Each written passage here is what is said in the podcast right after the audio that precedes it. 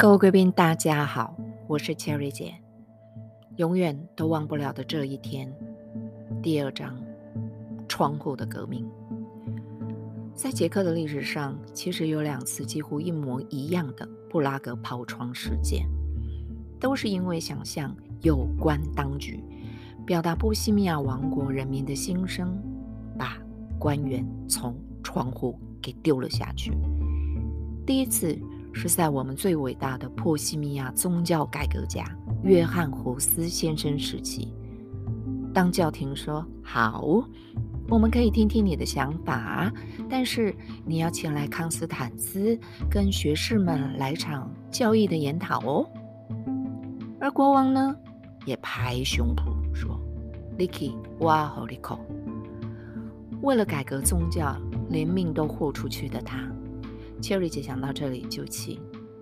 一个好好先生，餐风露宿的从布拉格走到波登湖畔，在奥地利跟瑞士那边呢。”二十四小时不休息也要走七天，说什么与教廷派来的学士们举行研讨及辩论？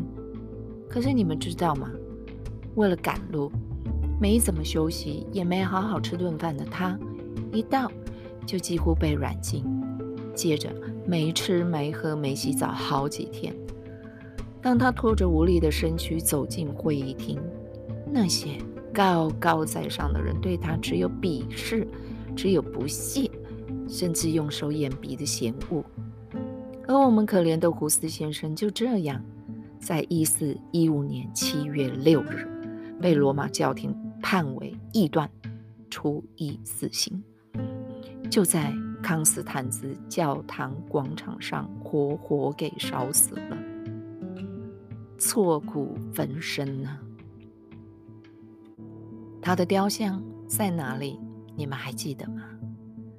他死后，追随着创建了所谓的胡斯教派，遵循老师的意志，不断的争取宗教选择的自由。为什么我们在自己的土地上却没有人权？可以给我们宗教自由吗？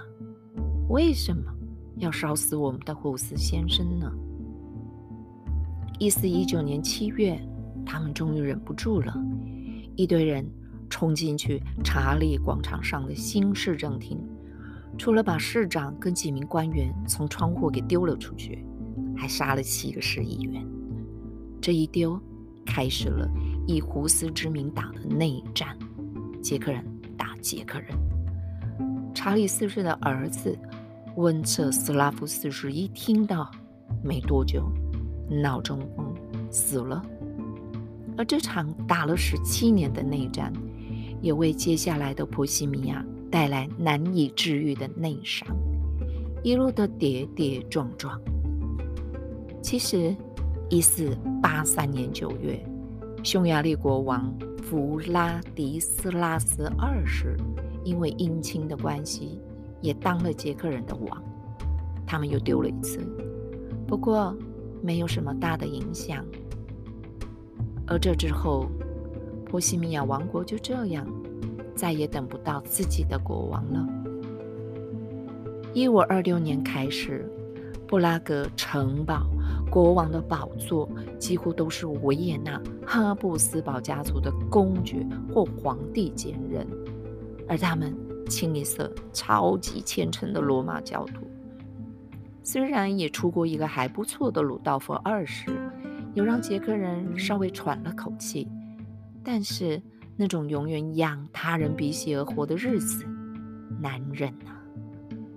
尤其一六一七年，新国王斐迪南二世公爵的宗教宪令更严更苛，而且还派了帝国代表来到布拉格宣告，殊不知。一六一八年五月二十三日，新教徒、贵族代表们冲进旧皇宫会议厅，跟两百年前一样，噗的就把代表帝国的大臣跟一位书记官从窗户又给扔了下去。这一幕就是所有历史学家口中的布拉格抛窗事件。接下来的捷克人又要面对什么样的乱世呢？我们期待下次见。To be continue。